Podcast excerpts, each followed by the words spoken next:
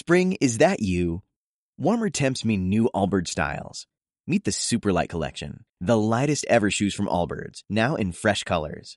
They've designed must-have travel styles for when you need to jet. The lighter than air feel and barely there fit make these shoes some of the most packable styles ever.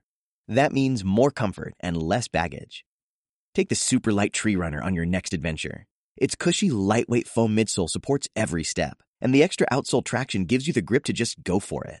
The eucalyptus fiber upper adds next level breathability to keep you going all day. Plus, the Superlight Tree Runner is comfortable and ready to go right out of the box. So, what can you do in a Superlight shoe? What can't you do is the better question. And because they're super packable, the real question is where are you taking them? Experience how Allbirds redefines comfort. Visit allbirds.com and use code SUPER24 for a free pair of socks with a purchase of $48 or more. That's A L L B I R D S.com, code SUPER24. En la entrevista de hoy hablamos con Miriam Varela, una madre que pasó de ser topógrafa a community manager profesional y ahora muchísimo más, a tener su propia membresía. Miriam nos cuenta su historia de reinvención, cómo la maternidad le cambió la vida porque estaba viviendo en un país completamente distinto en donde se sentía hasta un poco discriminada, cómo tomó la decisión de volver a España al convertirse en madre y cómo el poder de una comunidad le ha ayudado a reinventarse profesionalmente, a vencer sus propios miedos y a luchar por el tan anhelado éxito profesional. Vamos a escuchar su historia. Sé que entre nuestras oyentes hay muchas mamis como tú, que les gusta emprender o tienen su propio negocio. Y en Madres Reinventadas nos gusta aprovechar oportunidades para ofrecerte información interesante. Quiero explicarte que he tenido la oportunidad de conocer junto a Citroën su gama de turismos Citroën Business, pensada para todo tipo de negocios. Encontrarás una gran variedad de vehículos que se adaptan a las necesidades de tu negocio o emprendimiento. Incluyen condiciones exclusivas de financiación, leasing con mantenimiento o renting todo incluido. Lo que más curioso me parece es el especial servicio y atención para empresas, escuchándonos, porque cada negocio es distinto. Creo que es uno de sus principales beneficios, ofrecer opciones que encajen más con lo que buscas. Si te interesa y quieres saber más, toda la información la puedes encontrar en citroen.es.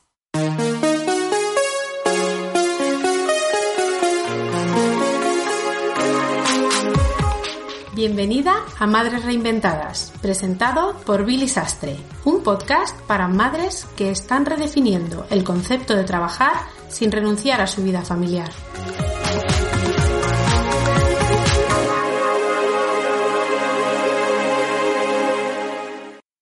Tenemos a una invitada muy especial con nosotras. Se llama Miriam Varela. Miriam, bienvenida a esta eh, entrevista del podcast Madres Reinventadas. Hola, Billy, encantada. Muy, muy contenta de que me hayas invitada, me invitado. El placer es todo nuestro. Como sabes, nos encanta contar historias de reinvención profesional como la tuya. Y yo estoy segurísima de que a todas nuestras oyentes del episodio de hoy les va a encantar tu historia. Pero antes de contarla, Miriam, vamos a empezar por lo más importante y eso es cómo se llaman tus peques. Sí, yo tengo una niña de 7 años que se llama Venus y cuando empecé con todo esto de mamis digitales, ella tenía 4 años, o sea que al final han pasado ya 3 años, que parece que han sido 20 porque he hecho un montón de cosas desde entonces pero solo han pasado tres. Mm.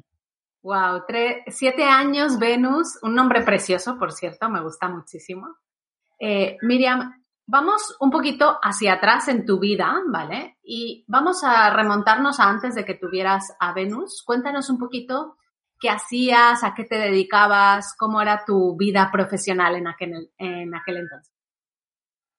Sí, yo estudié en la Escuela Técnica de aquí de Mieres, soy de Asturias, eh, topografía, ¿vale? Entonces, em, mi último año de carrera, de hecho, lo estudié en México, que ya te lo he dicho alguna vez. Me dieron una beca para estudiar allí en, Guadalajara, Jalisco. Y cuando regresé, eh, estábamos en plena crisis. Entonces fue muy difícil continuar con eso, ¿vale? Entonces sí que me vi obligada a salir, a hacer otro tipo de trabajos y en aquel entonces viajé mucho, ¿vale? Pero el último trabajo que digamos que hice antes de, mi maternidad fue en Nueva Zelanda, eh, como topógrafa, de hecho, en una mina a cielo abierto. ¡Wow! Nueva mm. Zelanda, topografía.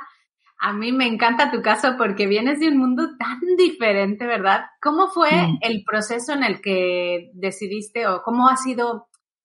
Cuéntame un poquito cuando empezaste ya a ser madre, ¿cómo compaginabas con este trabajo? ¿Era fácil? ¿Era difícil?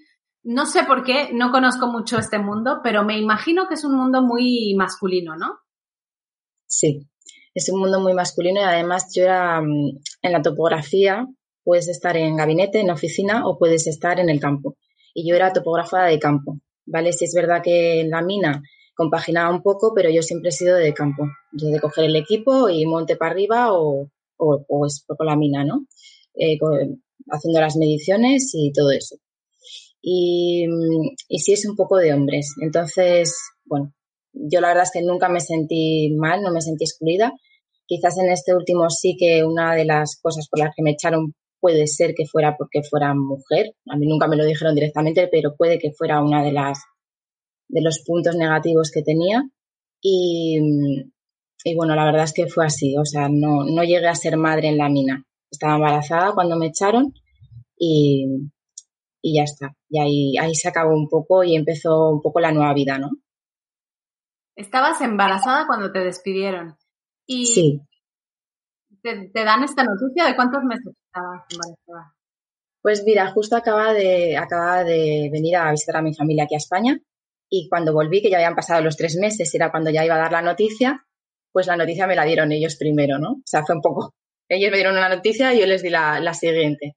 Entonces, bueno, ahí tuvimos que encajarlo por ambas partes, ¿no? Y, y con el sindicato de por medio también apoyándome. Y al final, pues bueno, llegamos a, un acuerdo. Que fue que yo, yo, yo me, vamos, me desvinculaba de la empresa también para que no me hicieran la vida imposible, ¿no? Embarazada y todo eso. O sea, fue la mejor opción y, muy contenta. no al principio, al principio fue una torta, ¿no? Una torta muy grande en la cara y más en un sitio extranjero que mi, mi visa dependía también del trabajo y todo eso. Pero pasados los años y todo eso, la verdad que yo ahora lo agradezco, porque miro la oportunidad de estar con mi hija y replantearme un poco mi vida y, ver otras alternativas, ¿no? O sea que a día de hoy estoy muy contenta. Mm. Es, es, verdad que a veces cuando vemos las noticias que nos dan a veces un día que nos pueden parecer muy negativas, si vamos hacia atrás en el tiempo, lo analizamos y decimos, es lo mejor que me pudo haber pasado. Así que Miriam, me alegra que, que compartas esto con nosotras, pero cuéntanos un poquito después, ¿no? Te despiden, eh, ¿qué, pasa con tu vida? ¿Qué, decisiones tomas? ¿Qué, ¿Cuál es el rumbo profesional que, vas cambiando? Bueno, pues eso, al principio estaba un poco perdida porque al estar en un, sitio extranjero, pues mm, embarazada, ¿no? Pues la verdad es que no me planteaba volver a trabajar inmediatamente. Y como tampoco era de estar en casa sin hacer nada, pues lo que hice fue voluntariado con madres, grupos de madres, con niños y todo eso, y me involucré mucho. Organicé mi propio playgroup, que se llama grupos de juego y todo eso, para dinamizar un poco, para que las madres, bueno, allí lo que es la salud mental y las madres, o sea, lo trabajan muchísimo y por eso crean estos grupos de juego, para que socialicen ellas y los niños. Entonces, bueno, yo ahí estaba también, pues la primera, muy emocionada con todo, pero para mí la vida allí era un poco difícil, ¿no? Era una comunidad cerrada, no, no, no nos querían mucho a los extranjeros, y entonces al no tener trabajo ni nada, pues, pues fue, fue difícil y decidí volver. Decidí volver ya a España. Después de muchos años fuera, decidí volver con la niña. Y entonces cuando volví, dije, ¿y ahora qué hago aquí? pues otra vez de nuevo vamos a empezar. Y, y me dio por meterme en redes sociales, que la verdad es que yo no utilizaba redes sociales, para que veas de dónde vengo, no utilizaba redes sociales, no era ni usuaria, y, y os encontré a vosotros. Y claro, por los valores, al final me sentí muy atraída y, fue cuando dije, pues, pues, ¿por qué no intentarlo por aquí? Me, llama la atención, puede ser divertido, puede estar bien y, y también por la comunidad, ¿no? Que al final es una de las cosas que más agradecí, el encontrar a gente que, digamos, tenía cosas eh, en común conmigo, ¿no? Aparte de ser madre, era también la, madre, la manera de maternar, eh, las inquietudes, ¿no? El, el, bueno, pues eso que tienes dentro de emprendedora, todo eso, ¿no? Encontrar la comunidad ha sido fantástico. Es una de las cosas que más me ha ayudado en estos años. Mm. Yo te recuerdo, Miriam, de un taller que organizamos en Barcelona y recuerdo que en aquel entonces todavía compatibilizabas, ¿no? Un poco de trabajo de topografía, o sea, tú tuviste ese proceso de decir, venga, pues no lo dejo del todo hasta que no esté segura, que esto seguro que nos pasa a muchísimas mujeres, pero yo he visto tu evolución y yo quiero que me cuentes un poquito ese proceso porque yo te recuerdo en aquel taller que yo creo que fue hace dos años, puede ser, en el que yo te veía con muchas inseguridades, muchos miedos, ¿no? Ese miedo, por ejemplo, a cobrar lo que realmente vale tu trabajo. Y ahora te veo una persona completamente distinta, cambiada, muy evolucionada y me encanta ver todo este proceso, ¿no? Toda esta evolución. Pero cuéntanos un poquito cómo fue. O sea, tú decidiste, venga, pues me reinvento, cambio de profesión, de topógrafa me hago community manager y empiezan a salir los miedos, ¿no? Cuéntanos un poquito cómo fue esto. Bueno, a ver, te voy a contar un poco más allá, ¿vale? O sea, yo, aparte de que era una reinvención y era totalmente nuevo para mí, también venía, pues eso, de lo que te digo, de un lugar donde era una comunidad cerrada en el que, quieras que no, sí que me habían marginado un poco y eso también le acarreaba toda esa bajada, bajada de autoestima, de, bueno, de al expresarme decir, pues, ¿para qué voy a hablar si nadie me va a escuchar o cosas de esas? Y luego también en casa con la pareja que tenía, pues también era un poco abusiva. O sea, que también venía todas esas, o sea, venían muchas cosas, aparte de la reinvención, ¿no? Entonces, claro, era todo un boom, ¿vale? Entonces, claro, cuando yo vine, aparte, pues está todo eso, ¿no? Es un mundo nuevo, es una profesión nueva y tienes que empezar a, a entrar dentro y ver que funciona de otra manera diferente y que hay que tener otro tipo de mentalidad, ¿vale? Entonces, todo eso ha sido gracias, mucha, o sea, mucho de eso ha sido gracias al entorno el que he tenido, ¿no? Por eso yo sigo diciendo de la comunidad, o sea, porque hay compañeras que a mí me han apoyado un montón, que si no hubiera sido por ellas, eh, yo no estaría aquí. Porque la verdad es que en el momento en que te han tenido que decir algo, te, te lo han dicho y te han ayudado, ¿no? Te han, te han dado la mano para que sigas adelante. Y luego, bueno, pues como soy también una persona muy inquieta y muy curiosa, pues yo también he seguido formándome, he encontrado otros grupos, también me hayan ayudado. O sea, el hecho es que no solo es eh, reinventarte, sino también encontrar el lugar donde tú puedas sentirte, eh, pues eso, con esas personas que te van a ayudar a seguir. Porque ir solo es muy difícil. O sea, que da igual, da un poco igual de dónde vengas, de tus conocimientos, de lo que sea, pero si tienes a la gente adecuada para apoyarte, lo vas a conseguir. Mucho más fácil. Mm. Es importantísimo, yo creo, lo que dices, eh, Miriam, porque eh, hay veces que tenemos, desgraciadamente, en nuestro entorno personas que se dedican a hacer lo contrario, ¿no? Ya lo has dicho tú, eh, tu entorno, que era tu comunidad donde vivías y hasta tu propia pareja, pues que se dediquen a lo que llamamos muchas veces en mamis digitales, ¿no? Pincharte tu globo o tirar abajo tu sueño, pues es importantísimo que te rodees de personas que te ayuden, que, que, que, vean que tus sueños son similares a los suyos o que te impulsen, que te digan, venga, tú tírate a la piscina, da igual eh, si hay agua o, bueno, siempre es importante que haya un poquito de agua, en, tampoco nos vamos a tirar a la piscina sin nada, pero esas personas que nos, nos lleven de la mano y a veces hasta eh, nos carguen, ¿no? En, momentos muy complicados de nuestra vida, es importantísimo rodearte de ellas. Y yo creo que lo que tú dices es fundamental, encontrar a las personas que nos hacen ser mejor a nosotras, ¿no? Exacto. Eh, Miriam, cuéntanos un poquito cómo fue tu evolución a la hora de ese miedo que tenías de que decías, yo recuerdo, es que recuerdo tu frase porque es que no se me olvida, yo dije en el taller, eh, clientes que pagan 600 euros al mes y tú dijiste, es que lo recuerdo, dijiste, uy, no, eso no existe, no hay clientes que paguen 600 euros al mes. ¿Qué opinas de esa frase ahora? Va, Miriam, cuéntanos. Dos años después. No, sí, claro que existen y, y que te paguen más. O sea, sí. los hay.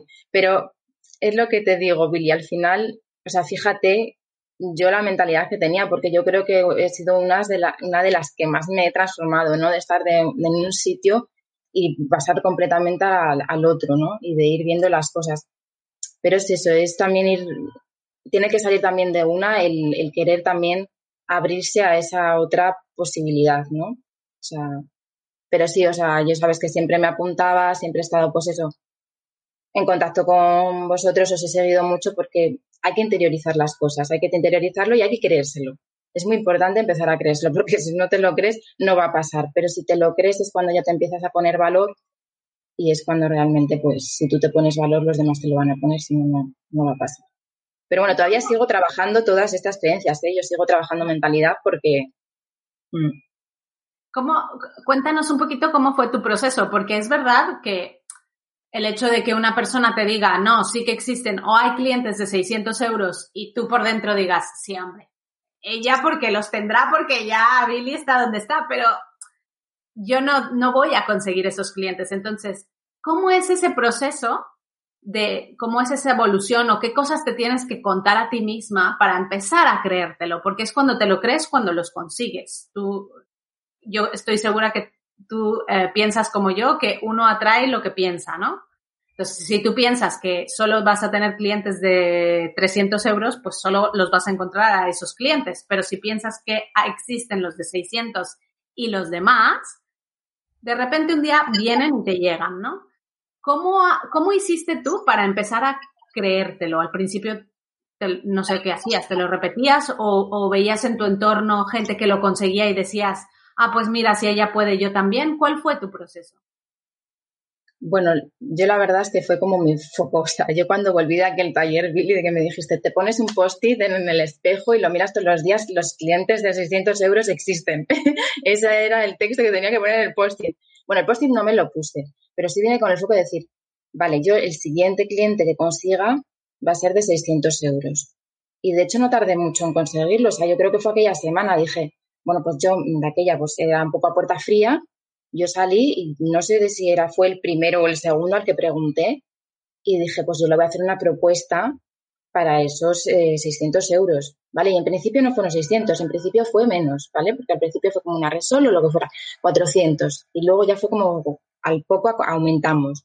Pero al principio eran 400, ¿vale? Pero yo mi propuesta ya era un poco más elevada. Con lo cual yo lo, yo fui la que creé una propuesta más elevada. ¿Por qué? Porque al principio lo que, lo que les decía es que no, págame lo que sea, o sea, tú págame y ya está. Con tal de que me paguen es trista. Pero claro, fue ya luego cuando dije, venga, le voy a hacer una propuesta en condiciones y le voy a hacer un trabajo también en condiciones, porque claro, luego también eso va ligado. Claro. Mm. Entonces fue un poco como, como marcarme ese objetivo y ir a por él. Foco y acción. Yo en ese taller escuché, Billy, escuché mucho. Pero lo hiciste muy bien porque escuchaste e implementaste. Porque mm. es muy fácil ir a sitios y escuchar a una persona que te dice que puedes tener lo que sea, clientes de 600 o clientes de 1000, y luego irte a tu casa y decir, bueno, ella o esto no es para mí o esto tal, y no aplicarlo. Entonces, nosotros siempre decimos que el conocimiento vale muchísimo, pero vale muchísimo más la acción. Entonces, si no implementas o no pones en práctica lo que escuchas, pues te irás a tu casa con, con los bolsillos igual de vacíos con los que fui. Así que. Exacto. Es que el éxito al final depende de uno mismo. Es nuestra responsabilidad absoluta. O sea, nosotros elegimos dónde meternos, elegimos eh, qué vamos a hacer, qué no vamos a hacer y nuestros pasos, o sea, los damos nosotros, nadie los da por nosotros. Así que eso hay una, es una cosa que no puedes echar la culpa a nadie más, es algo que haces tú. Mm. Totalmente de acuerdo contigo, Miriam. Cuéntanos un poquito, ¿dónde está la Miriam de ahora? O sea, después de que yo te vi en ese taller hace, yo creo que son dos años ya. Sí. ¿Dónde está Miriam? Bueno, pues Miriam ahora siguió formándose con todo esto de los negocios digitales, que yo ya sabes que no tenía ni idea de nada de este mundo. Y entonces se me abrió un mundo muy grande, seguí formándome y ahora, por ejemplo, pues ya no solo llevo redes sociales, ahora ya eh, hago más, parte de estrategia, de lanzamientos, de, bueno, ya me he metido todo en eventos, de congresos online, de, de todo, me encanta. Y de hecho ahora estoy en un proyecto diferente que es que estoy creando mi propia membresía. O sea, estoy como, como niña en un parque de atracciones y estoy contentísima, contentísima. O sea, la verdad es que estoy súper agradecida de ese día que decidí eh, apuntarme a Mamis Digitales porque a mí me ha cambiado la vida, la verdad. Mm. Me encanta ver esta evolución, Miriam. Eh, yo sé que sigues evolucionando porque además te voy escuchando, ¿no? Hay, algunas veces hasta te leo ahí en el Club Estima. Eh, la última vez que tuve contacto contigo me recomendaste a Laia también, que la tuvimos en Mamis Digitales. Y bueno, es un auténtico placer ver cómo eh, mamis como tú se lo toman muy en serio y lo que dices tú, yo me quedo con la frase que has dicho, que el éxito depende de uno mismo y que al final somos responsables de, las decisiones que tomamos y de cómo vamos a implementar todo lo que vamos a aprender. Así que tomamos nota, Miriam, de tus consejos. Em, cuéntanos un poquito, ya nos has dicho quién es la Miriam de ahora, dinos dónde podemos encontrar todo lo que estás haciendo para que vayamos siguiéndote y las personas que estén interesadas pues te contacten. Bueno, yo la verdad es que no tengo muy trabajada la marca personal, muy mal. Las chicas que, estén ahí, que trabajen su marca personal desde el principio, que eso vale un montón. Pero sí tengo un Instagram eh, que iré trabajando, que es eh, Miriam barra baja Varela barra baja. Y mi web está en construcción, miriamvarela.com.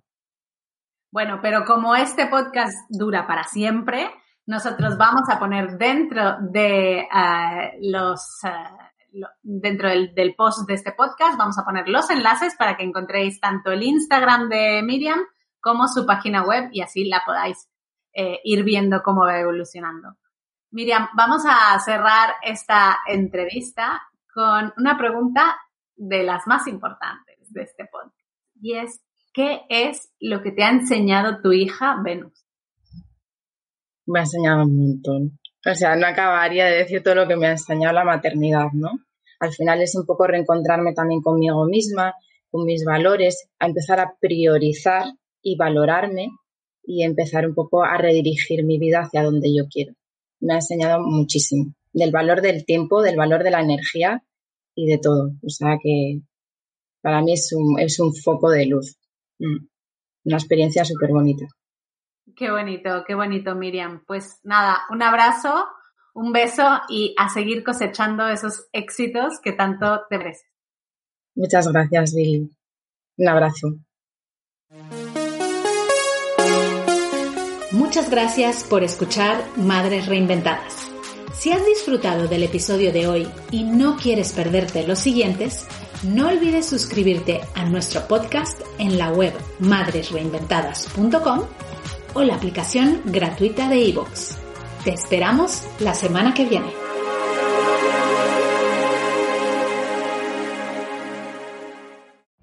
Every day, we rise, challenging ourselves to work for what we believe in. At U.S. Border Patrol, protecting our borders is more than a job. It's a calling. Agents answer the call, working together to keep our country and communities safe. If you're ready for a new mission, join U.S. Border Patrol and go beyond. Learn more at cbp.gov/careers.